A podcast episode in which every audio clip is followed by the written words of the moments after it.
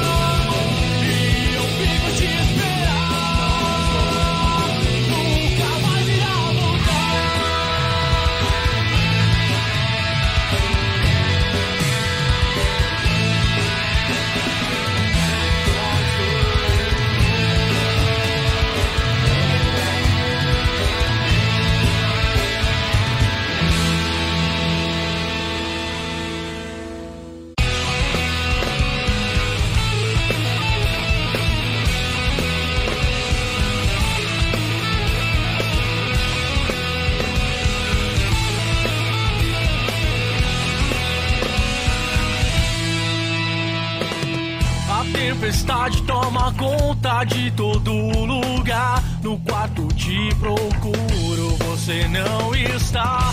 Na parede eu encontro um retrato seu. Lembro do beijo de adeus que você me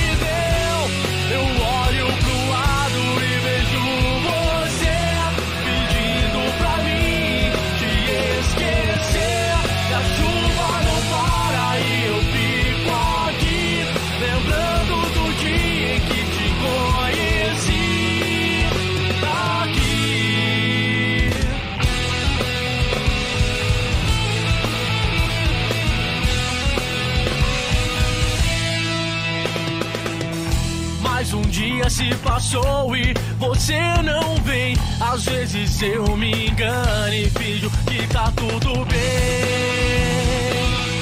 Mas você não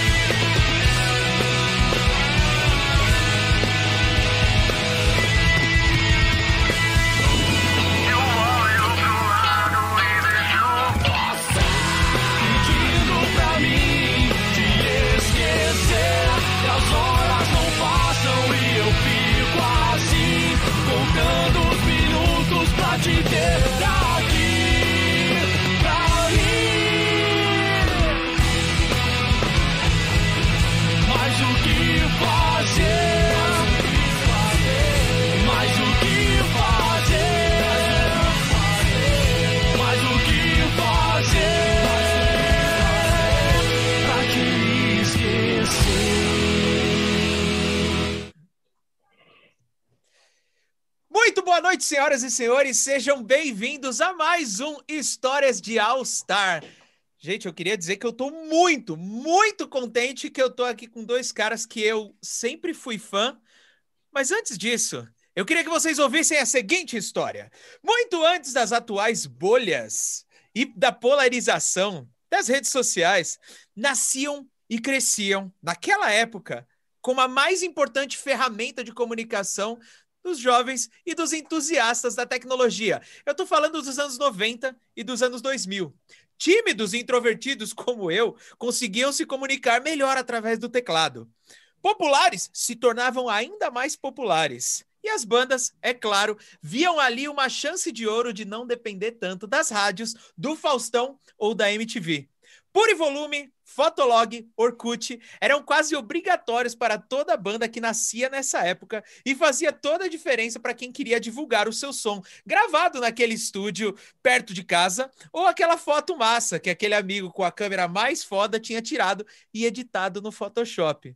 E foi nesse contexto que viveu, dentre outras bandas, o Lep 204. Nossos entrevistados de hoje estão comigo, Kid e o Batata. Galera, fiquem à vontade para falar oi para o nosso público, para dar boa noite e comentar um pouquinho sobre essa época e essas redes sociais. Opa, boa noite, boa noite, pô. Tudo bem? Boa noite, boa noite. Como vocês estão? Eu espero que esteja todo mundo bem. Kid, conta um pouco pra gente. Exato. Você lembra dessa época? Você lembra dessas redes sociais? É, você lembra de postar alguma coisa sobre a Life 204?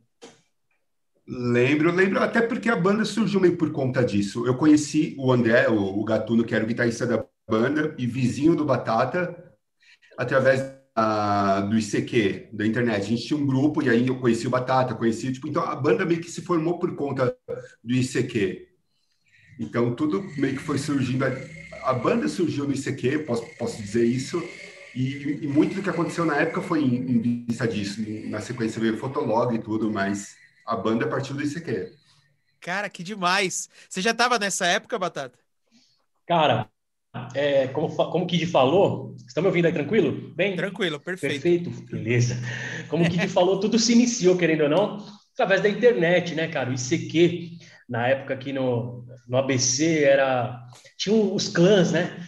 Aí nós tínhamos o, o, clã de amigos, que era o Lapidários, tanto que aí surgiu o LAP, né? O LAP veio do Lapidários. E, cara, é, então era um grupo de amigos, aí se encontrava, tocava um violão, tomava um vinho no Duque, sabe? Aqueles negócios, ia na, em festa fantasia, se encontrava na casa de um, de outro, uma coisa tipo, mano, muito light, era muito tranquilo. E juntou-se, é, acho que as a, os, os, gostos musicais, é, não só também a, aquela parte, cara, de ser ativo, de gostar das mesmas coisas, de curtir o mesmo rolê, as afinidades bateram, né, cara? E a internet só aproximou, o ICQ aproximou e fez com que juntássemos os cinco, né, na época. E, cara, foi muito legal. Para mim, foi a melhor época da minha vida, de verdade. Cara, interessante isso. É, eu pensando aqui, né? Vocês comentando que foi através do ICQ e eu aqui tentando pensar, tipo, cara, compartilhar som naquela época era muito difícil, tá ligado? Cara, era como é que vocês, absurdo. Vocês, é, como é que vocês se ligaram é, com relação à música numa época que era tão restrito compartilhar música? Eu acho que tinha muita relação com, com o que o Batata falou. Tinha afinidade tinha o, o gosto em comum. A gente também pegou uma época que tinha algumas bandas começando a surgir e, e isso acabou tipo, também ajudando a aproximar, porque estava todo mundo meio que nessa descoberta junto. Era uma fase de todo mundo, não só descoberta de bandas, mas todo mundo, tipo, é, é uma fase você está em descoberta, né, de, de, de, você como pessoa. Então, você está você tá, é, refinando seus gostos, você está, tipo, pegando referências de tudo quanto é lado. Então, isso acabou aproximando e, e esse lance de, de de compartilhar música, acho que muitas vezes ficava no texto, né? Tipo, eu curto tal coisa, eu curto tal coisa, e a pessoa tinha que correr atrás para ver como ia achar, porque você não conseguia mandar, você não tinha, puta, ó, pega esse link do Spotify. Sim, então. Cada um tinha que dar seus pulos. E... Cara, ainda tinha um, um negócio, é, eu não lembro o nome do programa, mas tinha tipo é, casar, lembra? Casar, Sim, tinha uns casar. negócios assim. Aí o André, né, o Gatuno, pô, era mais ligeiro nesse negócio de computador, tal, não sei o quê. Tanto que a gente gravava as coisas acústicas assim no quarto dele, cara. A gente colocava o é microfonezinho é dele, eu não lembro qual a plataforma que ele usava para gravação. Gravávamos muitas coisas acústicas, tipo voz, violão, baixo, e ele tentava jogar algumas coisas assim para a galera escutar. E não tinha ainda, no começo, né, que, disso tudo, a gente não tinha o acesso ainda ao puro e volume. Depois a gente foi ter acesso ao puro e volume, aquela história toda de ter um streaming que, a, que as pessoas pudessem ouvir através da internet. Mesmo assim, a internet era ruim pra caramba naquela época, né? Não tinha essa velocidade é. de hoje, né, cara? Mas, e na verdade, legal, pra galera escutar o som. Desculpa, que não. Imagina, imagina, perdão. É que essas ferramentas elas foram surgindo também conforme a demanda que a, que o nosso, que a gente foi gerando né, na época. Não tinha demanda por isso e aí foram surgindo essas ferramentas. O trama virtual surgiu nesse meio tempo para para atender essa galera. O MySpace também surgiu nesse pelo que eu lembro surgiu nesse Cara, trama virtual, cara. Também. Nossa, trama virtual é. apareceu muita gente da deck, né, mano, na época. Sim. Depois virou deck, né? Putz, era, cara, legal. Foi uma, foi uma época muito boa, igual o Kid falou, foi, foram descobertas, é, muitas bandas surgindo, cara. Muita banda que hoje ainda prossegue, né, tocando, muitas que já se desfizeram e não existem mais. Mas foi essa época da descoberta, foi o boom do hardcore, né, cara? O ABC virou uma febre de hardcore, foi muito legal. Tanto que depois da origem ao próprio ABC Pro HC, que foi sensacional, tocamos no primeiro Pro HC, 25 de julho de 2004, se eu não me engano, ou 2005. Eu vou refrescar aqui, foi lá na Hora Maçã, cara. Foi uma data inesquecível é, para mim, cara. Ó, eu vou, eu vou cortar vocês um minutinho antes de falar do Pro HC, porque eu quero ainda falar muito sobre esse show. Inclusive, eu sei que tem uma, uma música, se eu não me engano, desse show no, no YouTube. Então, quem está assistindo a gente agora ao vivo, é, já marca aí para assistir depois do podcast. Mas antes, eu queria dizer que só, só esse primeiro papo aqui já me deixou nostálgico, eu já estava arrepiando só da, dos nomes de, de trama virtual, puro e volume, fotolog, agora até eu, eu lembrando do, do, dos caras postando é, letra na, no vagalume, tá ligado? Mas eu queria dizer Sim. de verdade que para mim é uma honra ter vocês aqui como convidados. Eu ouvi a LEP 204 é, e é uma das coisas que eu acho mais interessantes da época que é, é, se eu não me engano, ó, a gente tem o diretor falando aqui no meu ouvido, ele acabou de falar que a gente já fez até cover de música de vocês. que da hora! É, ó, o, o Bill tá falando aqui no meu ouvido que foi uma vez que a gente tocou e vocês subiram no palco para fazer esse som com a gente. Olha que lembra que, que era? Foi, ma foi Mauá? Foi, foi no Vulcana e a gente tocou tudo que se foi. Olha que louco! Tá, eu lembro, eu lembro, eu lembro disso. Nossa, olha, tanta coisa, cara. Mas enfim, então é, é, de verdade assim uma felicidade muito grande e é uma pe peculiaridade dessa época mesmo, né? A gente a gente não só fazia música, como a gente curtia muito as músicas de um e do outro, né? Era era uma gangue, era uma era um grupo, era enfim, a gente curtia muito. Mas eu queria perguntar de coração para vocês. Eu quero que vocês me contem. O Lab 204 ainda está nativa e como é que é o contato entre vocês, entre os integrantes da banda? Cara, infelizmente não. Assim, acho que o que aconteceu muito com toda a galera da época foi, tipo, aquela fase que, puta, não, a gente tá precisando trabalhar, não dá mais para aquela época que você começa a estu tipo, estudar, enfim, outros compromissos que iam afastando. E, infelizmente, a banda tinha que... Ia, ia, involuntariamente ia ficando como... Puta, vamos ver isso daqui a pouco, daqui a pouco. E assim foi, foi tipo... Assim como tipo, as relações, porque cada um acabou indo para um lado, uma profissão, tal, e, e isso acaba, acaba afastando um pouco, não tem jeito, né? Total. É, infelizmente. Cara, ainda a gente, a gente conversa. Eu acho que eu e o Kid somos os que mais se falam ainda. É, o, com Gatuno eu falo às vezes. Na época ainda a formação no baixo tinha o Fry e o batera era o Kiko, que, é irmão do Kid. E aí, infelizmente, o Kiko saiu, foi, foi o primeiro a sair por conta disso. Ele tinha outros objetivos, aí tiro de guerra, trabalho, aquelas bem essa época, né, cara? E a gente super entendeu Na época teve uma revoluções de, de bateras ainda. Veio o, o, Bruno, tocou com a gente. O Bruno era do. Como era o nome da banda aqui? Cotonetes. Era o Cotonetes, depois foi do, da banda da Joyce. Que Caramba, é, qual é o nome? Como que é o nome da New banda? Hope. New Hope. A gente tocou junto. É. É. O Bruno, aí teve o Conrado também, o Conrado que era do Schlepper High, tocou com a gente, né? E depois entrou o Paulinho Alemão, aí o Paulinho Alemão ficou com a gente um tempo, fizemos alguns, vários shows ainda com, com ele, inclusive. E, por exemplo, esses eu não, nunca mais encontrei. O Bruno nunca mais encontrei, o Alemão nunca mais. O Conrado ainda encontrei porque ele tem um estúdio em São Bernardo, acabei indo lá fazer umas gravações com ele.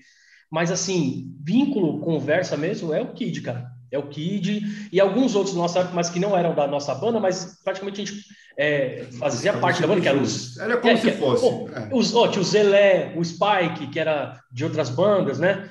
E, cara, é- são pessoas que a gente se fala ainda hoje, mas do Lap mesmo, cara, acho que é mais eu e o Kid, o André encontro às vezes, falo às vezes, por conta disso, ele também tá na correria, aí viaja, trabalho, e infelizmente o Lap encerrou por conta disso. Busca profissional, é, outros ares, né, cara? Mas eu confesso para você que se hoje tivesse alguma coisa, pô, vamos se encontrar, vamos fazer um som. Nossa, acho que eu não, não hesitaria, seria na hora, cara. Sim. Que demais, cara, que demais. Então aproveita, Batata, pode ser você mesmo. Conte-nos a história. de- Vocês já falaram um pouco do ICQ, né? Mas e depois, cara? Como que era a relação com banda? Quando vocês é, optaram por fazer música própria? É, e por aí vai. a- vocês optaram a, a subir no palco de fato. Como foi, cara? Entre essa conversa do ICQ até subir no palco e começar a tocar a música de vocês? Vai você, Kidão. Eu complemento. Cara, eu, eu acho que foi, eu acho que foi tudo muito rápido. Começou tipo do de fazer os primeiros coverzinhos ali tocando violão na casa do André, até tipo falando por mim. Eu não tinha talento para ficar tirando covers, fazer tipo ficar tirando mil músicas e, e, meu era mais fácil compor do que do que ouvir tirar dos outros. E meu, e era uma época tipo, autoral. A galera queria tocar som próprio, né? É, e, Isso era muito bom. e aí logo, tipo, logo que, que a gente montou, tipo, que a gente começou a fazer nossas musiquinhas, o, o, o André, que era mais ligado nisso, acho que ele chegou por um contato com o Corrado, se eu não me engano. Do próprio Schlepper, ele viu que tinha que estava rolando Vulcana, que tinha essa cena com algumas bandas tal. E aí rolou contato. O primeiro, o primeiro show foi no Vulcana e, e eu não lembro exatamente o, o, o espaço de tempo, mas foi muito curto. Entre Cara, as 20 primeiras minutos. Em casa. Era 20 minutinhos para tocar lá. Ah, desculpa. É, e tempo de começar Não, a tocar. é. Tá, tá, sim. Exato. Foi muito rápido, muito rápido. Foi muito rápido. Tipo, vamos. Ah, mano, mas vai ter um festival. Mas como que é o festival? Cara, é só você vender ingresso. Tem um contato lá, o cara indicou a gente para o dono da casa, que era o Tadeu. indicou a gente pro Tadeu. Sim. Aí era o Elias, também tomava conta das coisas lá. Não, os caras, pô, vocês são amigos, dá para ir para cima, só que tem que vender, acho que eram 20 ingressos. Tem que vender 20 É, ingressos, tal, foi tal, assim. tal. Mano, corremos pra caramba, não conseguiu vender tudo aí, pagando no bolso. Mas vamos lá, cara e coragem. Tocar os 20. O clássico. Que demais, cara. Eu tô, eu tô impressionado que toda banda começa fazendo um, um som no violão, né? Acho que a maioria da galera nessa época, cara, era o, era o instrumento mais acessível. Mas eu tô bem, bem admirado Exato. que, cara, vocês optaram por fazer música própria antes de fazer cover, porque era mais fácil. Eu tô aqui, tipo, de boca aberta. Cara, como assim mais fácil? Cara, sabe É, que não, isso aí. cara, falando por Era mim, super difícil, né, pra gente sair do, do, do, do bloqueio criativo, né? Sim. Cara, isso aí vou te falar que é, é, o que eu escutava bastante era: porra, mano, vai tocar a sua música, aí você vai subir no palco tocar, ninguém sabe quem é a sua música. Por que, que não toca a música dos outros? É tão mais fácil. Cara, eu cheguei a escutar isso até do meu pai, sabe? Pô, você vai subir lá, vai tocar sua música, ninguém conhece. Mas aí, cara, a graça tá nisso. Porra, é meu som. Se eu colocar o meu som e a galera gostar, porra, eles vão procurar ir no próximo. Ir no outro, ir no outro, e ver se agrada, não agrada. E aí a gente começa a fazer uma coisa legal para não só nos agradar, agradar as outras pessoas também. Porque quem fala assim, ah, não, eu faço música para mim, não para os outros. Cara, mentira. Tem a música para você, que você gosta, tem o bom senso, mas tem um bom senso cultural também, do que a galera gosta de escutar, se você vai agradar. É porque música, acho que é isso, cara. Se você agrada as pessoas, elas vão atrás de você. Isso que é legal. Então a gente pensava muito nisso, a gente falava muito as coisas do cotidiano, a gente falava muitas coisas atuais. Certo que hoje, escutando alguns sons assim passado, escutando hoje, nossas músicas são muito atuais, cara. É muito de hoje. Tanto de melodias quanto de letra, é bem legal. E uma coisa que era bacana é que a gente falava muito de sentimento. Era, era bem legal, era dia a dia mesmo, era vivência. Sim. Isso, isso até é um pouco um link que você do, do texto que você falou na abertura. O, quem estava por trás do, do teclado era um pouco mais fácil de se expressar. E para a gente tipo, era um pouco ali atrás da, da letra da música tal. E também essa coisa de chegar chegar é, e, e já ir logo para a música própria. Tipo, quando a gente foi ver o André, quando a gente começou a tocar junto, ele já escrevia muita coisa. Ele tinha, tinha muita letra. letras prontas, assim, sabe? E aí foi questão de, de, de juntar e, e, e, botar, botar acorde nisso.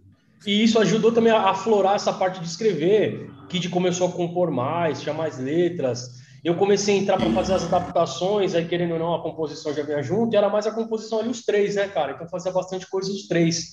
Só que, cara, o André tinha muito arsenal de música, ele tinha uma biblioteca musical, assim, coisas de letra enorme. Até hoje ele deve ter muita coisa guardada, assim, sabe? Tem música que a gente gravou, que a gente gravou de uma vez só e nem lembro mais, sabe? Tem muita coisa, cara. Exato. Uhum. Pra você ter ideia, né, nesse negócio de a ah, música própria, cara, a gente. Ó, aí a gente fazer show, vai, 30 minutos, né? Que é o que deixavam tocar, né? Cara, era 30 minutos música nossa. Aí você coloca aí, na, na época eram, vai, 3 minutos, 3 minutos e meio. Que eram 10 músicas nossas. 10 músicas é. nossas. Então, cara, a gente tinha muito mais. Tinha 20 músicas, tinha, tinha bastante, cara. Era bem legal. Eu lembro de que nesse primeiro show a gente só fez um cover, que foi Noite do Dead Fish. Exato. Que é para dar aquela chamada, né, Mas né, na galera? Acho que todo mundo tocava né? noite. É, é para você levantar o... a galera. É, vocês tocaram The Used uma época, não tocaram? Tocamos, cara. Sim. Chegaram a tocar The Used. Que eu, acho que mais, eu acho que era mais forçação minha, assim, porque eu me encantei por The Used na época, assim. A gente ensaiava lá no estúdio do Pezão, lá, o estúdio 74, e, puta, os caras me apresentaram The Used lá, nossa, eu fiquei fascinado, cara. E quase ninguém conhecia aqui, eram poucas pessoas, eu, nossa, The Used é legal. Aí depois virou uma febre o The Used. E aí, depois de muito tempo, veio The Used tocar no Brasil, né, cara? E tocou aqui, para uma porra de coisa. Mas, nossa, na época foi, era uma briga, era uma briga. Pô, vamos tocar, Pô, ninguém conhece, mas vamos tocar, era legal. Falando, vamos, então vamos. Os berros, caso, né? Os berros. No meu caso, eu era o batera e eu lembro que o cara penava, penava, porque os caras queriam tocar Rufio, tá ligado? Rufio? Nossa, nossa eu passava mal. Eu adoraria tocar, mas não, não era pra mim. Era muito... Não, os caras eram sensacionais tocando, né? Não tem nem o que falar. O nível musical dos caras estava muito à frente. Lá Sim. fora as coisas sempre foram muito à frente, Sim. né? A gente sempre veio um pouco atrasado e tentou acompanhar, tentou é. chegar perto. Eu não sei vocês, mas eu o sinto Rufio, na verdade... Falei, falei. Não, não, perdão, eu ia falar. O Rufio influenciou uma banda que depois veio influenciar muita gente. Tipo, a Additive bebia muito na, na, na fonte do Rufio e a gente depois, Sim. tipo, começou a curtir muito o Additive porque o Additive é meio que filtrava aquilo Exato. e trazia para um, uma coisa mais nossa, assim, sabe? Cara, o hóspede nas, nas, guitarras e tudo mais, tudo lembrava a linha Rufio, né, cara? Ele e o Sonrisal, puta, era do caralho. Exato. Aí depois, né, a, a linha de batera que o Shin fazia, era do caralho, do caralho. Sim. É, então, o que eu ia comentar é que era muito massa que essa era uma competição saudável no sentido de que, tipo, não era uma, uma treta em si, tá ligado? Mas a gente tinha essa onda de, tipo, cara, não, eu quero tocar como aquele brother que tá tocando ali na minha frente tá sim, ligado? Sim. E a gente tá tudo no mesmo nível, no sentido de que ninguém tá. ninguém tem contrato assinado com a Deck Disc, tá ligado? Mas, puto, o cara uhum. toca melhor que eu, ele tá fazendo uma abertura de voz melhor. Putz, vou fazer isso também no meu próximo som, tá ligado? E tinha uma troca de informação, né, cara? Isso que era legal. Não tinha, não tinha o ego é, à frente das coisas. A gente conversava, a gente fazia amizade. Tanto que na nossa época assim, pô, a gente ia lá para ver o show Additive, do Sugar Cane. Nossa, a gente falava, nossa, esses caras são grandes tal. E tinham pessoas maiores, tinham bandas maiores que eles, a gente achava os caras grandes. E depois acabava tendo amizade. Depois eu tive amizade com o Sandro, do, do Additive, o próprio Capilé, depois a gente começou. É, cara, até hoje, ó, o Sam, Sam, que é, foi batera do Days of Days, pô, falo com o cara até pouco tempo aí, sabe? Alguns na época que não eram nada com o Mi, Mi tocava no Dance, depois foi pro Glória, estourou, sabe? Tipo uns caras assim que se encontra, relembra umas paradas. E a gente admirava os caras e tinha essa troca de informação. Isso que era legal. E não só troca de informação, troca de equipamento, porque, meu, se não fosse isso, não tinha rolado nenhum dos showzinhos, porque ninguém, tipo, nenhuma banda tinha equipamento completo. Era, o, era tipo, bateria de um, com amplificador de outro, com a guitarra de outro, senão não saía, cara. Exatamente, cara. Isso quando Era o batera não pegar um a lugar baqueta, né, mano? Sim. Baqueta, um prato, um pedal. Com certeza. É, eu tô Nossa, dizendo isso cara. porque eu me incluo nessa Era história. uma coxa de Mas, enfim. retalhos. Nossa. Mano, eu lembro, eu lembro de uma situação que a gente foi tocar em Jundiaí. Nossa, a gente levou o equipamento inteiro no, bus, no, no trem. Lembra, Kid? No trem, no trem. No Foi um trem, show com cara. fist. Nossa. Foi um show com fist. A gente fez umas quatro, cinco baldeações para chegar até, até Jundiaí. Mano, levando Meu, casco de lembro- batera, ferragem, amplificador, tudo, cara. No trem, nas Tinha costas. uma molecada de, de skate, que foi de skate, a gente foi empurrando as coisas também em cima do skate. Ajudou muito.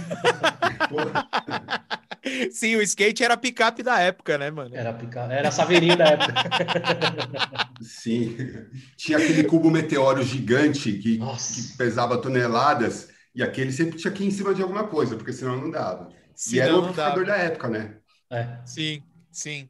Agora, cara, eu queria, eu queria perguntar pra vocês, eu não sei se vocês são da mesma cidade, mas vocês são do ABC, todos do- eram do ABC? Sim, Santo André. Sim. Santo André. Massa. Então eu queria que vocês falassem um pouquinho, porque assim, o ABC em si já era uma puta cena legal, né? Então a gente tinha muita troca entre o ABC, né? Mas as cidades tinham pre- peculiaridades ou particularidades, né? Como, por exemplo, aqui em Mauá a gente tinha uma cena muito classic rock. Tá ligado? Você, mano, pra onde você ia, tinha muito classic rock. Até tinha um cara que era o Zé do Boné, e ele montava os shows aqui em Mauá e tal. E eu comecei a perceber que outras cidades tinham outras particularidades, como por exemplo, Ribeirão Pires era muito gr- grunge. Então eu queria que vocês comentassem um Uhum. pouquinho sobre como era a cena de Santo André. Pode ser você, Kid. Cara, Santo André. O Kid, o Kid sempre tem que começar, do- cara, porque o Kid é. o- é, é Imagina. aí, aí é história, aí é, é- eu complemento.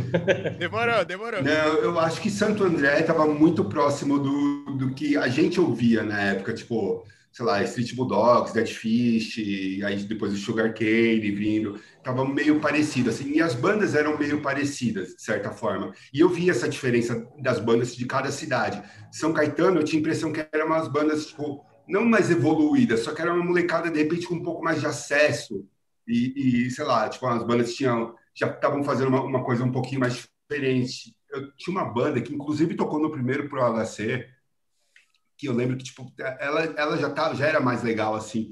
Não é que era mais legal, ela era uma sonoridade que a gente, tá, a gente só ia alcançar um pouco mais na frente, assim, sabe?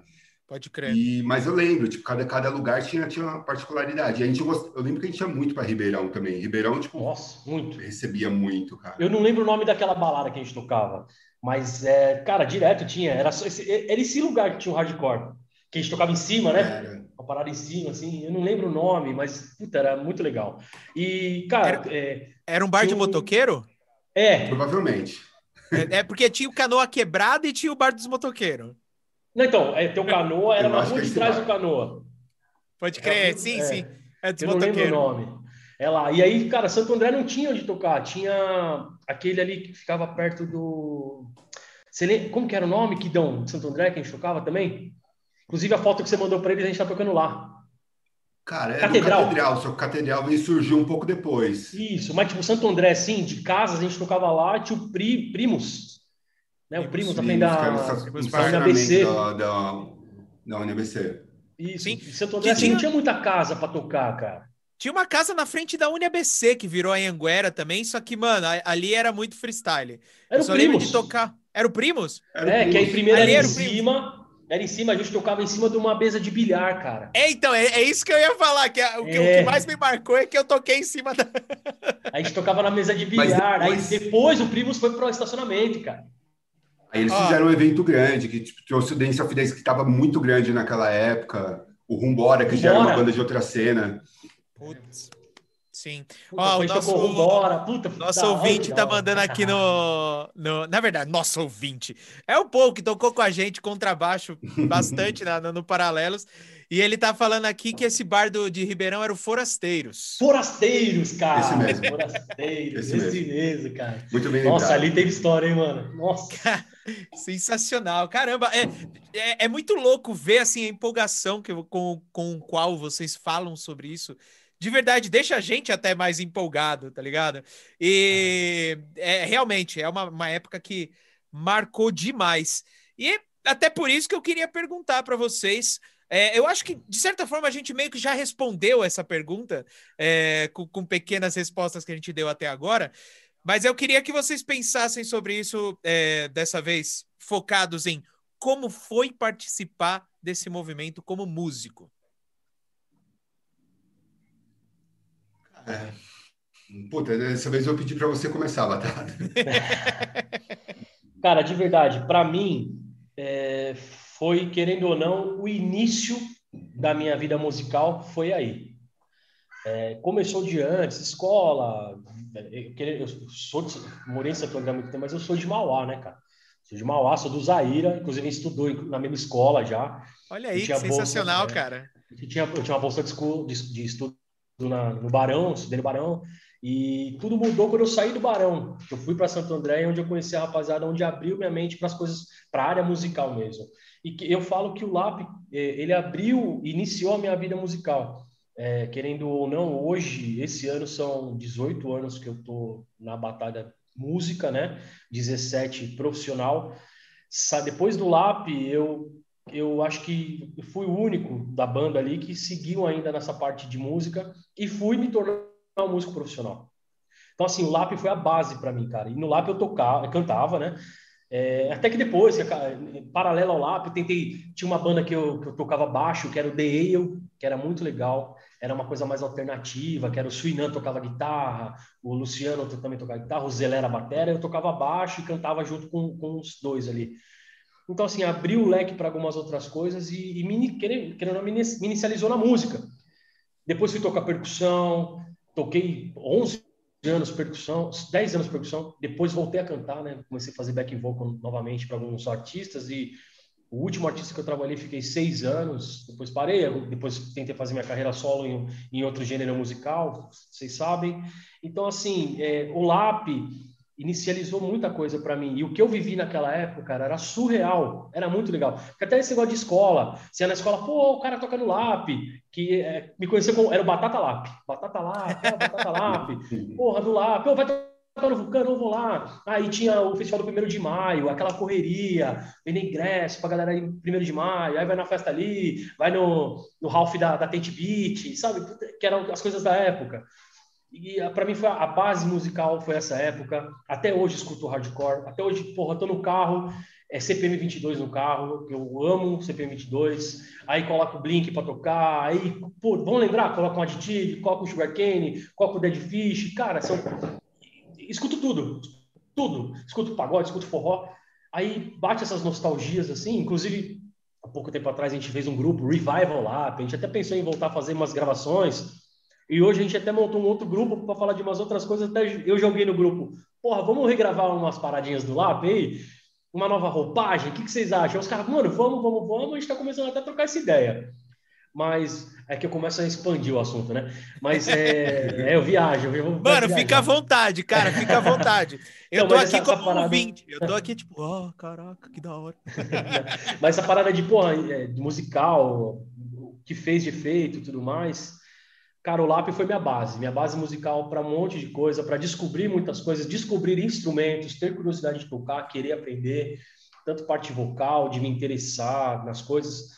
É, eu levo o LAP, assim, para minha vida, cara. Era, era muito foda. E se não fosse essa base que a gente conquistou e correu atrás junto, o Kid, o André, o Fry, o Kiko e os outros bateras, Alemão, Conrado, Paulinho e o, e o Bruno, eu acho que eu não, não, não seria metade do músico que eu sou hoje, cara. Foi minha base, sabe? Foi muito foda, cara.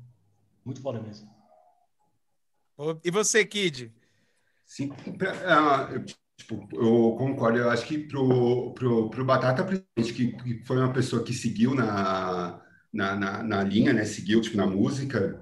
Ele tipo, era mais curioso e era mais criterioso, tipo, nesse, nesse ponto. Puta, vamos gravar assim, enquanto a gente já tava um pouco mais, tipo, puta, tipo, tá bom, assim, não sei o quê. Ele já tinha um ouvido um pouco mais apurado, sabe? Era bem chato. E, e puta, e pra... Não, mas era, era outra coisa, tanto que você seguiu na música, sabe? A gente, tipo, a gente, tipo, era uma... É, tava, no, tava uma... Um pouco... Pra gente já tava, tipo, tudo festa, assim, sabe? Você já tinha um ouvido mais crítico. Mas, puta, pra gente foi, pra mim também foi legal pra caralho participar da, da cena, porque meu, a gente fez muita amizade. Puta, a gente conheceu caralho. muita gente ali e, meu, e era, era a oportunidade de fazer algo autoral, sabe? Que também foi na época que eu tava, tipo, começando a trabalhar mais sério, não sei o que, e você fazer aquela coisa que você não queria estar tá fazendo. Então, era a oportunidade de você, tipo, se expressar de alguma forma, sabe? Era, tipo, o, o o seu momento ali, era o momento que você dedicava para você e, e, e, curtia, assim, sabe? Relaxava e podia aproveitar. E teve todo esse lance de fazer amizades mesmo. A minha esposa mesmo, eu conheci nessa época. Hoje, é, hoje inclusive, é aniversário de casamento, de seis anos de casamento. Pô, parabéns, desde... Valeu. Aí sim, cara. O cara, pô, vamos comemorar. 2003, não, vou gravar um podcast. Não, seis anos só de casamento, viu? É. É, Essa história é muito longa. Mas a gente está junto desde, desde a época, a gente se conheceu no Vulcana. É, foi muito Sensacional, legal. cara. Então, então é, é muita coisa relacionada a essa época, né? Muita lembrança, muita coisa. Tanto que, assim, tipo, o Batata falou do, do Revival tal, do grupo. E eu mesmo, tipo, hoje, hoje eu não toco, de vez em quando eu pego um instrumento para brincar, mas, tipo, eu nunca quis me desfazer das coisas, porque eu sempre falo, puta, uma hora eu vou precisar, vou voltar a tocar, não sei o quê. Se liga na parede aqui, ó. Olha lá, mano. Caraca. Ficou tudo é aqui. Eu, uma hora, não é uma, parede, isso é um altar, né, cara? Falei, uma hora eu vou voltar a usar isso. Vai. Eu vou ajudar você, a usar isso aí. Gente, Pô, sensacional. Tomara, sensacional, de verdade. Ó, primeiro eu queria agradecer o Kid de estar tá tirando um tempo do seu aniversário de casamento para gravar um podcast com a gente. Porra, Imagina. cara. Mas, ó, é, batata real, cara, isso que você falou, tipo, eu, eu, eu acho que eu, eu me espelho também, porque eu também segui, não na pra parte autoral da, da música, mas eu eu segui na música e eu sinto que essa época foi meu, meus primeiros passos, tá ligado? Sim. É, até tem, tem uma coisa interessante, assim, que compor para mim já é diferente hoje em dia, porque eu fiquei viciado em compor com os caras da banda nessa época, né? Então é uma coisa que, que marca muito, muito mesmo. Sim. Mas enfim, eu vou. Eu vou, não. A gente vai fazer uma pausa agora, porque tem um recadinho do ABC Pro HC. Galera, se vocês estão assistindo aqui, vocês não conhecem o ABC Pro HC, tá na hora de conhecer. Esse foi um dos festivais mais importantes da nossa, da nossa época e da nossa região. E, cara, eles estão voltando, eles estão voltando com tudo. Vão ter lives, vão ter sessions, vão ter divulgações de bandas novas. Então, se você está pensando em montar a sua banda e está pensando, cara, onde que eu vou, eu, vou jogar minha, meu vídeo no YouTube que tem trocentas bandas, eu vou. Não, cara, os caras estão vindo com tudo. Então, fica aí com um videozinho promo dos caras do ABC Pro HC. Eu sou Fabiana Couto, tenho 47 anos, sou produtora do ABC Pro HC. Nasci em São Paulo, ali na região da Moca, sou paulistana. E o meu namoro com a região de São Bernardo, do campo ABC Paulista, começou quando eu entrei na faculdade. Já lá no primeiro ano de faculdade, um amigo meu me apresentou para o Tadeu e nós ficamos sócios do Tropicália, um barzinho que tinha ali em São Bernardo. E todo domingo rolava reggae, rock ao vivo pra gente poder vender mais cerveja, né? A galera ajudava a trazer os equipamentos, as bandas da região. E ali a gente começou esse contato com as bandas, principalmente com o reggae e com o rock. Olha, demorou aí com o Tropicália que a gente começou com as bandas foram oito anos. Oito anos tocando todo domingo, das quatro às dez da noite. Quando eu me formei, é, decidimos dar mais um passo e aí a gente alugou uma casa que tinha na frente do Tropicália, que ela foi inaugurada como uma casa de rock, o antigo Pier 47. Depois virou uma casa de samba e pagode, o Esquina Brasil. E quando nós compramos, nós damos o nome de Volcana, que é uma guerreira viking. Tanto que o logo do Volcana é um escudo imitando um escudo viking.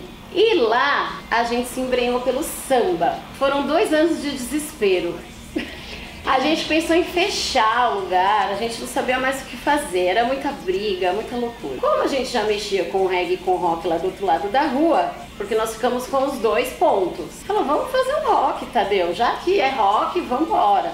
Beleza, vambora. Foi no ano de 97. O Tropicalia tem desde 91 e o Volcana a gente comprou em 97. Compramos não, né? A gente fundou o Vulcana, né? E dois anos de samba, o samba não rolou. De repente, quando a gente estava quase desistindo do ponto, bateu um moleque lá, filho do dono da farmácia, falou, galera, vocês não abrem de domingo, né? A gente pode comemorar o aniversário da gente aqui? molecada tinha 15 anos. A gente desesperado para pagar o aluguel, falou, bora. Só sei que aquele domingo veio a molecada, veio os pais, veio o tio, veio todo mundo, vendemos cerveja, vendemos porção, acabou tudo no estoque. Pagando dois aluguéis que estava atrasado, falei, bora. Chamei o moleque de lado, falei, moleque, tem mais banda lá no seu colégio? Falou, Fá, que não falta é banda. Mas pensa, banda de garagem, né? A molecada queria fazer barulho. Então vamos fazer todo domingo aqui uma festinha? Você traz umas bandas convidadas, vocês fazem a abertura, vão tocando o som e a gente vai fazendo esse movimento. Falei, bora, Fabi.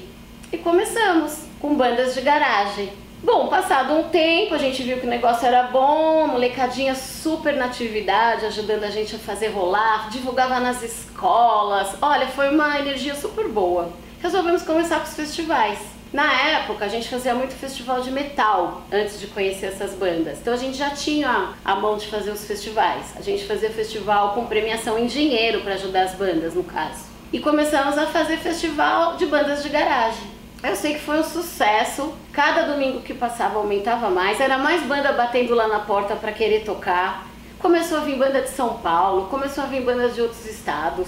Até que o Vulcana ficou pequeno, porque lá tinha capacidade para umas 700 pessoas. Aí resolvemos dar mais o um passo.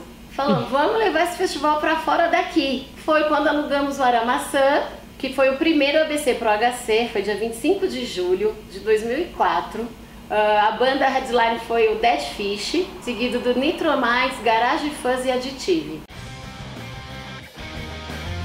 Fora as outras bandas de abertura. Eu sei que deu de duas a três mil pessoas nesse dia do Aramaçã. Foi um sufoco, tipo, ninguém sabia o que fazer. Primeira vez que a gente estava fazendo um evento fora do Vulcana. Chamamos os brother para ajudar. Tudo 0800 Tipo, quem tinha a banda ajudava a gente para poder tocar na banda de abertura, porque o dinheiro que entrava era para pagar o lugar, pagar o som, que uma coisa que a gente sempre prezou foi a qualidade do som. Então, quem já tocou no ABC Pro HC sabe que tocar no palco do ABC Pro HC é da hora porque as caixas falam. Porque às vezes o pessoal tem um puta trampo legal com a música, chega lá na hora do show e não consegue mostrar o trabalho porque as caixas estão estouradas, porque o microfone não sai a voz. Então uma coisa que a gente sempre prezou foi a parte técnica do festival e um lugar legal que seja seguro para o pessoal poder curtir. Nessa toada fizemos oito edições, sendo uma no Espaço Lux, uma no Aramaçã, Minto, que foi a primeira, e mais sete no Espaço Lux que deram oito edições. Quando as duas últimas edições lá no Lux, que foi a sétima e a oitava, deram sold out, a gente vendeu os ingressos super antecipado e na última edição ficou mais de mil pessoas para fora. A gente falou: precisamos ir para outro lugar. Foi quando estávamos lá no escritório, tocou o telefone e era um agente de banda que estava trazendo uma puta banda aí, tipo, sei lá, Beer Jam pro Brasil. Porque quando uh, eles trazem banda grande, sempre tem que trazer umas bandas menores juntos. É um acordo que o pessoal faz com as agências lá fora. Simplesmente, vocês que são do ABC Pro HC, sim, sim, sim. Ó, oh, estamos com o The Used vindo pro Brasil e a gente precisa de um show em São Paulo. Vocês querem pegar? Na hora, né? Aí falei, só que agora a gente tem que ir para outro lugar. Foi quando a gente achou lá o espaço Chieta, foi em 2007, dezembro de 2007, fizemos a melhor edição de todas da nossa história.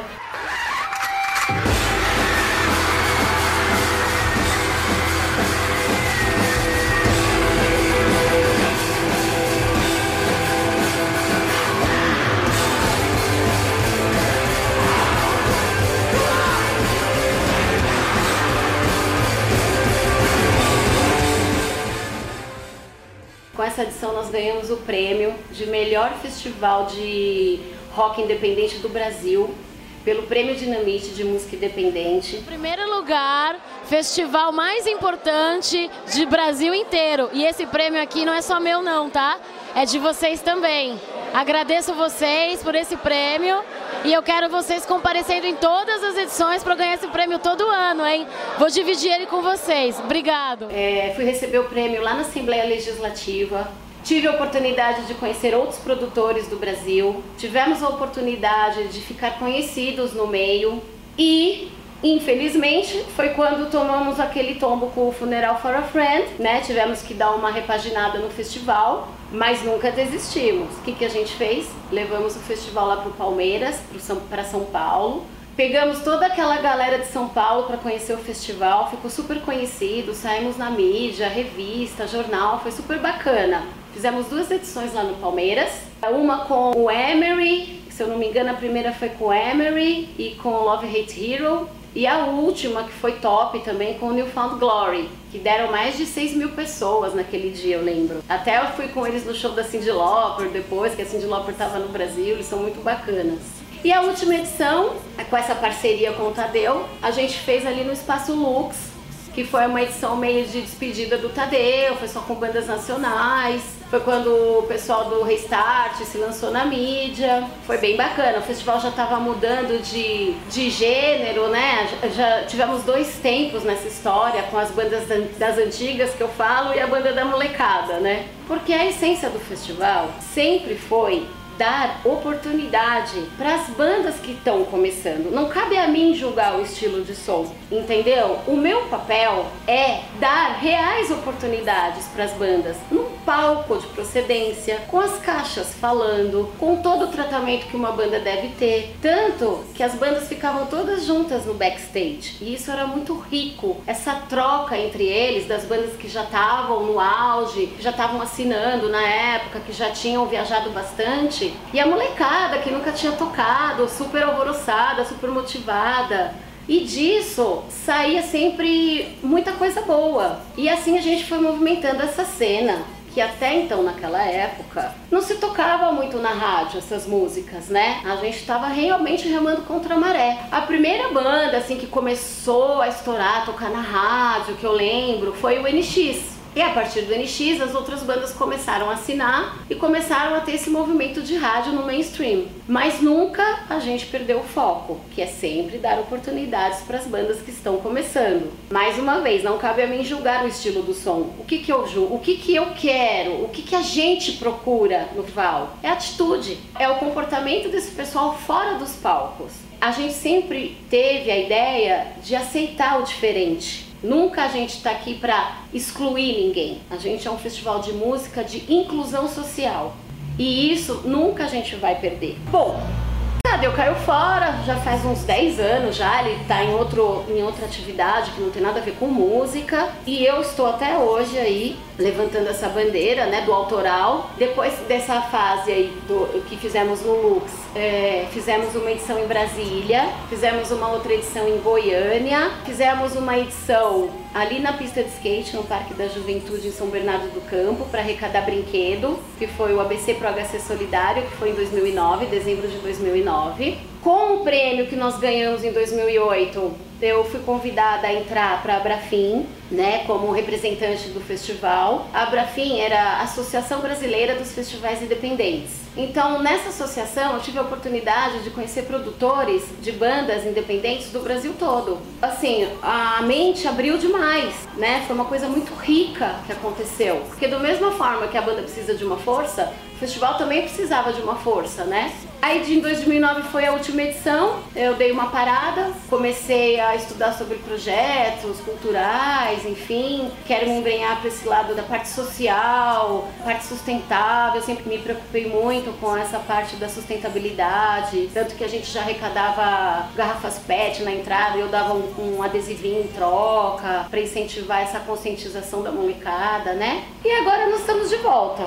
é, em outro formato, né? Por enquanto, agora na pandemia. Estou aqui gravando no Estúdio Pub, os parceiraços que toparam comigo esse retorno aí. Vamos começar a gravar umas sessions no ano que vem com as bandas novas. Queremos pegar depoimentos do pessoal que frequentou o festival para montar um documentário. Então, vários projetos aí para acontecer em 2021. E é isso, galera.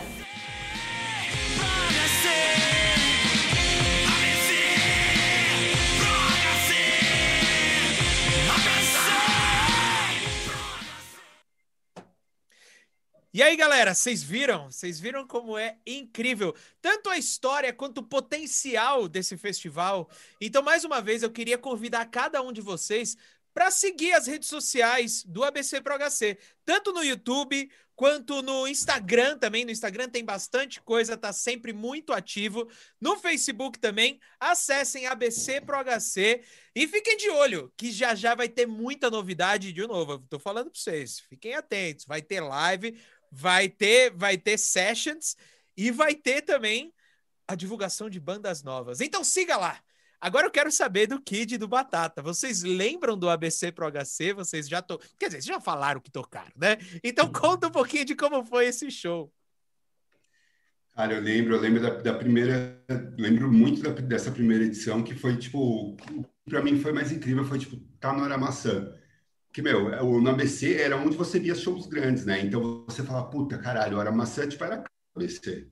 Era o lugar para se tocar no ABC. Porque, meu, eu de moleque eu ia lá para ver, tipo, outras bandas. Eu, eu, sou mais velho, eu cheguei a ver Mamonas no Era Maçã.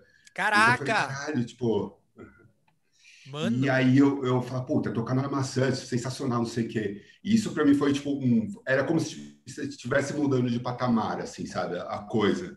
O, o sair do, do Vulcana e, pô e para maçã, assim. E, puta, eu lembro, eu lembro bastante, eu lembro de ir para reunião, encontrar com, com o pessoal para ver como que ia ser o esquema, lembro do de receber o flyerzinho e do dia do show, que o dia do show aconteceu isso que a gente estava comentando antes de ter que pegar instrumento emprestado, porque eu lembro que eu, eu, tive algum problema na hora, eu tive que, no meio do negócio, eu pegar uma guitarra emprestada ali, teve um perrengue todo, mas enfim, mas é, é, é desse que, que faz o negócio ficar legal, né? Que a gente acaba se lembrando.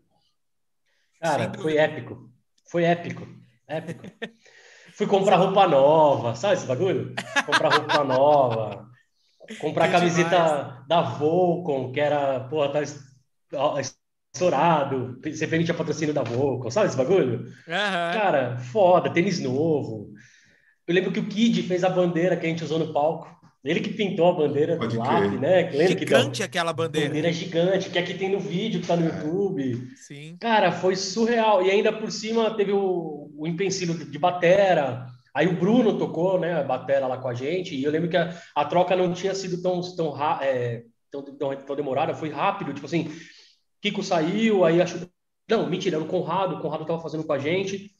E aí ele teve alguma coisa com o Schlepper e não ia dar para continuar tocando. Aí o Bruno começou a tocar com a gente muito rápido, assim, saímos ensaiando para tocar. Cara, foi memorável, foi memorável. Igual o que falou, tocar na Hora Maçã. Depois eu tive outras oportunidades de tocar lá, em outras situações, né? Mas a primeira vez, cara, Hora Maçã, onde tinha shows grandes, que a gente ia ver, sabe? Aquele palco grande, de ficar assustado, você olhar muita gente, muitos amigos. Acho que os amigos foram que deixaram a gente mais tranquilo, assim, né? Mas, cara, Sim. o nervosismo, né? Se você vê um vídeo, pô, nervoso no palco, assim, é diferente você tocar no Vulcana do que tocar no Aramaçã, no Pro HC, né?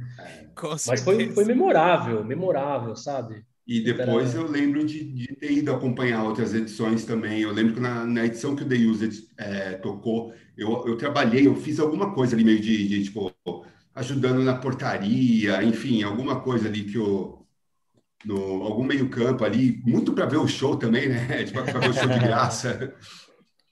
Enfim. E, eu já estava trabalhando, já estava tocando aí... na noite, cara, e eu tinha, eu tinha show nesse é. dia e não consegui ir no show do The Used. Sabe, tipo, você trampando com um grupo de pagode que eu trocava na época, querendo ver o The Used, tá ligado? Eu falei, caralho, não conseguia. Por falar nisso, vocês lembram que bandas que tocaram com vocês no primeiro ABC para HC? Lembro. Nitromais. das bandas principais. Nitromais, Garage caramba. Fuzz e Dead Fish, se eu não me engano. Dead Fish, Nitromais. Nós, o Chileper tocou também, né? Schlepper. Tinha uma- essa outra banda de São Caetano que eu comentei no início, que eu não lembro bem o nome dos caras, mas era uma banda boa. Não lembro dessa banda. E Eu tinha uma outra banda, uma outra banda que chamava Alvo 13, que era uma galera Alvo que já estava mais 13. lá pros lados do hangar e tal. Isso. Era uma, Que massa, Era uma cara. galera Eu lembro, eu lembro que em São eu Caetano tinha um pessoal que depois, é, acho que eles vieram depois, mas era a banda Mesh. Eles vieram depois. também, eles Sim, já eram um pouco sim. depois. E eles já eram uma parada um pouco mais profissionalzinha, Mais assim, profissional. mais, mais É, produzidinha. É que assim, São Caetano do ABC é sempre uma cidade mais pra frente, né? Em tudo, é, financeiro e tal. Então a rapaziada tinha mais acesso a algumas coisas. É, então a gente penava pra caralho. Não que eles não penassem, né? Penaram bastante também, mas tinham mais acesso a algumas outras coisas. Inclusive, mandar um, Hoje, hoje eu mandar um- Só mandando um salve aqui pro, pro pessoal da Mesh, que é, eles estão com a gente, o, o pessoal do estúdio, inclusive, tá com a gente. E que apareceu tá ajudando aqui. bastante na, na divulgação do, Olha aí do- o do ABC Pro. HC. E aí? Oi! E aí, moção? Já tá aprendendo a tocar guitarra? Pô, tá batucando em tudo aqui, cara. Aí sim! Foi pro lado da bateria. Ah, nossa, vou sofrer, viu? Meu Deus. Mas desculpa, Kid, eu te cortei, cara. con- Conclua. Imagina, não, eu ia comentar, até falei, puta, e depois disso eu acabei, eu acabei, hoje eu tô aqui em São Caetano, eu vim para São Caetano para ver se, se o negócio desanda agora. para ver se isso ajuda a voltar a tocar. Justo.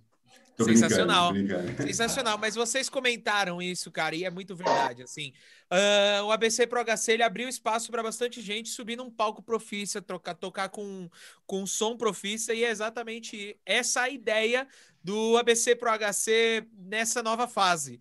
Então, é, a ideia é continuar divulgando bandas novas e trazendo elas para fazer, é, para ter essa experiência de banda grande. Mas, enfim. Sensacional. Ah, eu queria saber o seguinte: o Batata comentou uma- agora há pouco sobre os sons de vocês, de vocês estarem pensando em regravar, né? Mas eu tenho uma curiosidade: esses sons antigos, aqueles. é, raiz não, mas aqueles gravados naquela época, eles estão disponíveis em alguma plataforma digital? Cara, Não. infelizmente não. Eu preciso. Eu já tentei subir pro, pro Spotify, eu comecei a ver ali como que era exatamente. Depois eu vou até pedir ajuda para ver quem que, que manja Conta aí, mas eu não, não tá, cara. Fechou. Até eu vi até que tem, tem uma ou outra coisinha, você acha no YouTube. Tem esse vídeo que o Batata comentou e acho que tem mais uma música só. Mas acho que para por aí. A gente precisa subir, subir. Mesmo esse material antigo, mesmo que, que, que não, não seja uma gravação legal, é, é muito registro da época, né? Do momento, cara. Mas até Sim. falei pro Kid, dessas músicas que a gente mandou aí, os áudios, inclusive, cara, são músicas que são atuais, são boas, e dá para usar até mesmo arranjo, ou fazer uma roupagem nova, sabe? Fazer uma coisa mais. Cara, hoje tem acesso a tudo para gravar, para gravações e tudo mais. Eu acho que ficaria uma coisa bem bacana e poderia até despertar aí alguma parada. Eu já comentei isso com o Kid e eu tenho isso na minha cabeça para sempre. Eu ainda acho que eu e o Kid vamos fazer um som do lápis de novo. Não sei como, não sei se com o mesmo nome não, mas ainda acho que a gente vai fazer um som e a galera vai ouvir nosso som. Eu acho que a gente já está numa fase madura, estamos em outras ideias, vida, profissional, tudo mais, mas eu ainda acho que a gente vai fazer um barulhinho que vai ser legal, cara. Eu ainda acho. Tomara. Sim, eu ia perguntar para vocês se, se por acaso a cena desse sinais de volta e de da galera começar a tocar junto novamente, se vocês Nossa. gostariam de voltar. Então nem vou perguntar isso. Eu Não, seria, seria um prazer. Adoraria. Massa. Espero que isso role de verdade.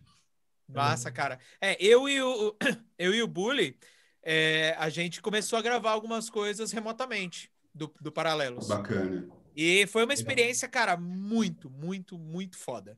Ah, o lance de tanto de revisitar as Uhum. músicas e de colocar as roupagens novas, timbres mais, mais bacanas, porque, pô, naquela época, cara, era 3, 3 2, 4, é, 2, 3, 4 e vai embora, né?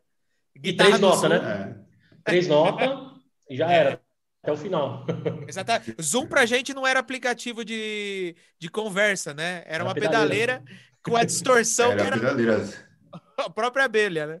A Zoom 505, clássica. Ela mesmo. então, colocar tudo isso em timbres mais, mais bonitos, mais, eh, sei lá, bem trabalhados e tal. Foi uma experiência muito massa, cara. Quem sabe a gente não consegue Exato. lançar isso em breve. Se vocês quiserem nos ajudar, Assim tá seja, nem legal. que seja. Nossa, cara, conta com a gente, porque foi, foi uma experiência muito massa, assim, uma plataforma su- super bacana de, de trabalhar. E eu não sei, eu acho que a partir do momento que você começa a colocar os três, quatro acordes ali no, no começo da música, você fala. That's what I'm talking about, tá ligado? É, mano, Exatamente. caralho, é isso. Não, e remete a tudo, né, cara? Vem aquela nostalgia toda, e a gente com a cabeça de hoje, querendo fazer o que fizemos no passado, mas com muito mais certeza, muito mais coerência, acho que fica é louco. É bem legal. Pra caralho. Caras, eu queria que vocês aproveitassem esse momento agora para me contar algumas histórias. Eu queria ouvir algumas histórias de vocês de shows. Mas primeiro eu queria que vocês me contassem alguns perrengues, porque é claro, os perrengues Todos. têm mais graça. Cara, esse ringue de Jundiaí foi punk. Porque, meu, na, na ida, tudo é festa, né? E para voltar depois de noite, num domingo, cansado pra caralho, empurrando o instrumento no trem. Acabou de Teve shows no também. domingo, né, cara? Puta. É, era tudo de domingo e, e isso tipo, era puxado, porque na segunda, meu, era dia normal, assim. E Total. teve também, eu lembro também de um, de um caso, um, de um, de um, evento, um dia que a gente foi tocar em Mococa, Esse é e na emblemático. volta, tipo, foi um ônibus assim, com uma porrada de banda, e eu lembro que na volta a gente tava, eu e meu irmão na, na frente do ônibus, assim, a gente, a gente tava na mesma cadeira, e eu lembro de, tipo, a gente, todo o ônibus inteiro dormindo, capotado, o povo podre já bêbado, não sei o quê, e a gente vendo, tipo, o motorista, tipo, dormindo, assim, tá? O, um comentando com, o- tipo, tinha um motorista e tinha um cara do lado, e eles coment... e o cara meio que acordando o motorista, assim, só a gente vendo, foi, tipo, foi punk, cara. Caramba, cara, eu tô, eu tô impressionado porque o Milhouse veio no último episódio, ele contou uma história muito parecida de um, de um cara no- do, do ônibus. Agostinho era o nome do cara, Bill? Eles, chama, eles contaram a história fala- falando que era a história do Agostinho que dormiu na estrada, tá ligado? Pô, então é eu tô, eu tô É assustado que, que isso é um padrão, tá ligado? Sim. Eu acho que a maioria eram perrengues, né, cara? Até esse, pô, de Mococa, a gente foi, cara, busão, galera fumando maconha pra caralho lá atrás. É, puta, ainda foi era a época do NX0 que o Yuri cantava, aí o Yuri não foi, né? Aí foi um outro cara, eu não sei se nem se foi o Diego cantar. Meu Deus. Teve banda que não foi, aí chegamos lá, tipo, sem assim, mano, sem estrutura nenhuma, se vira pra comer, se vira pra montar o palco. A gente chegou lá e teve que montar o palco pra tocar, e, tipo, de tudo, de som, de tudo. Em todos os lugares. Cara, perrengue até no Vulcana. A gente era no Vulcana, passava aquele calor do caralho, lembra? Era muito calor da porra, velho. Nossa senhora, saia de lá derretendo. Aquele teto, o teto que pingava, né? O teto pingava, cara, pingava suor, né, mano, galera? Era Porra. foda, cara. Todos eram perrengues, Mas né, é, é aquele, é aquele perrengue que você viveria de novo, cara. É. Talvez ia com uma capa de chuva, iria, mas. Sim. mas- Guarda-chuvinha. é. Porra, pra caralho, velho, pra caralho. É porque era Cara, lotado também, né, mano. A galera ia em peso no, no rolê, né, mano? Lotado. Lotado, Sim. lotado, Sim, lotado, sim. cara. Sim. Era muito legal, cara. Foi é o que eu falei, foram coisas que marcaram pra, pra vida, cara. Principalmente pra mim, em questão profissional, que eu é, vivi essa parte profissional musical. Cara, marcou muito, porque não que eu não tenha passado isso, mesmo tocando com artista grande. Porra, passei perrengue pra caralho. Ah, mano, pra caralho mesmo. Que aí eu olhava pra trás e falava, caralho, mano, já passei isso com a minha banda de bairro, sabe? De amigos. E, mano, era muito mais da hora, era muito mais legal. Tava com meus amigos, sabe? No máximo, lá no Vulcano, a gente atravessava, ia lá na, na padaria lá do outro lado, comprava um negócio pra tomar, pra comer, dava risada, entendeu? Tudo entre Sim. amigos. Mas perrengues é o que mais teve, cara. Esse de Mococa. Nossa, de Mococa foi engraçadíssimo, cara. Você me engano, até furou o pneu do busão. Teve uma parada É, foi, foi, foi algo longo, assim. Não, não, Foi muito, não mano, demorou simples. muito pra chegar em Mococa, cara, pra gente tocar no teatro da cidade lá, sabe? E foi um festival mal furado também. Caraca, mano. Puta, Bom, foi engraçado. A gente já falou sobre perrengues, mas a gente também pode falar sobre aquele melhor show da vida. Vocês lembram, vocês conseguem lembrar é, de um show marcante, assim, que vocês falam, cara, dessa vez deu tudo certo e é isso que eu quero pra minha vida. Pode falar, Kid. Cara, de dar tudo certo 100% é, é meio punk difícil. lembrar algum, assim. Tá, vai eu forcei a ter- barra, eu forcei a barra, eu confesso. Mas, cara, para mim, marcante foi quando a gente abriu um show do. Na verdade, a gente encerrou, mas um show do, com o CPM, que foi no Amarelinho, em Ribeirão Pires, e o CPM já estava grande na época, e a gente tinha, tipo, meses de banda. E nessa época, tipo, muito do que a gente tocava foi, foi, foi nesse meio tempo de, de tipo, formar a banda, muito do que a gente tocava ainda era CPM também. O, o pouco de cover que a gente fazia era do, era do, do CPM. Então, tipo, a gente não tinha música o suficiente. A gente tinha música para tipo, pra- pra 30 minutos. Mas, mas esse show foi legal porque foi muito no início e foi uma coisa muito grande pro início. Cara, eu, com certeza o Dona Maçã, por, por inúmeras questões, foi marcante. O primeiro ABC pro HC. Que mais? Teve um dia que a gente tocou dentro do, A gente vaziou uma piscina para tocar dentro de uma piscina, numa festa meio maluca. Caraca, A é tipo, o cara, numa piscina. vocês levaram a, história do pool party a, a sério, né? 100%. Foi, foi sensacional.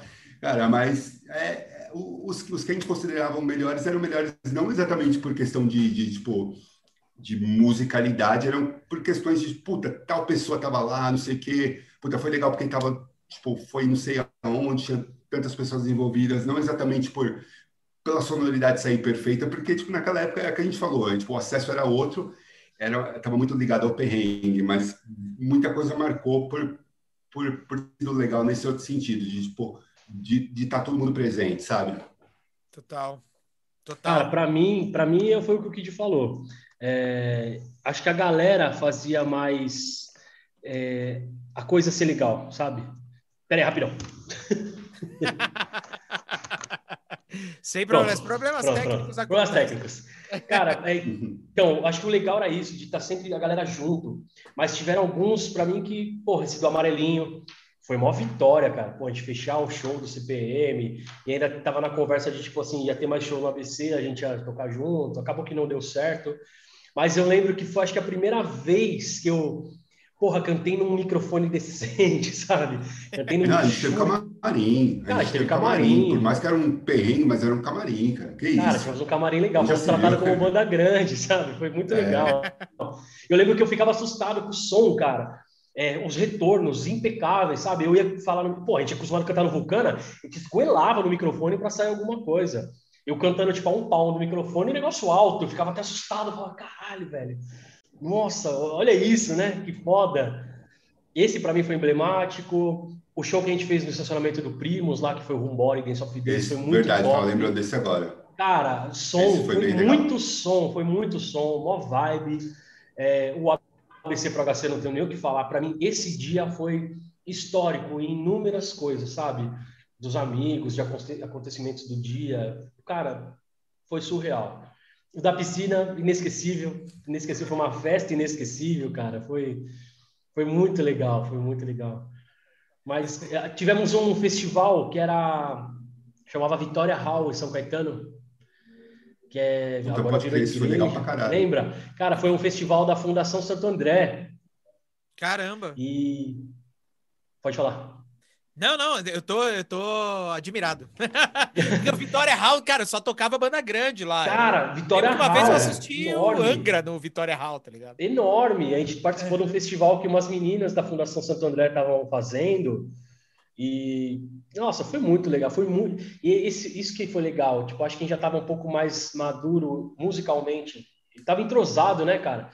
E a gente tirava mó som, mano. Um olhava pro outro e tirava mó onda. Eu ficava puto com o André, com o Gatuno, que ele ficava tocando de cabeça para baixo. Ele que todo desengonçado, sabe aquele cara que não sabia andar e tocar, aí ele se to- aí tropeçava, aí aí eu falava, caralho, mano. Mas era da Mas, hora. tipo, porque era ele- da hora, era muito legal, ele, ele, ele entrava ali no, no, em transe, ali no momento É. dele, e tipo, era legal pra caralho. Era muito legal, cara, era muito legal. Que saudade. Para mim, esses foram os shows emblemáticos, assim. Tiveram vários outros, mas esses daí, cara, reviveria todos eles.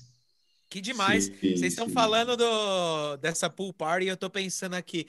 É muito louco que na época, as festinhas que se fazia em casa mesmo, sempre tinham banda, né? Sim. Sim. E isso até me lembrou, eu não sei se vocês lembram.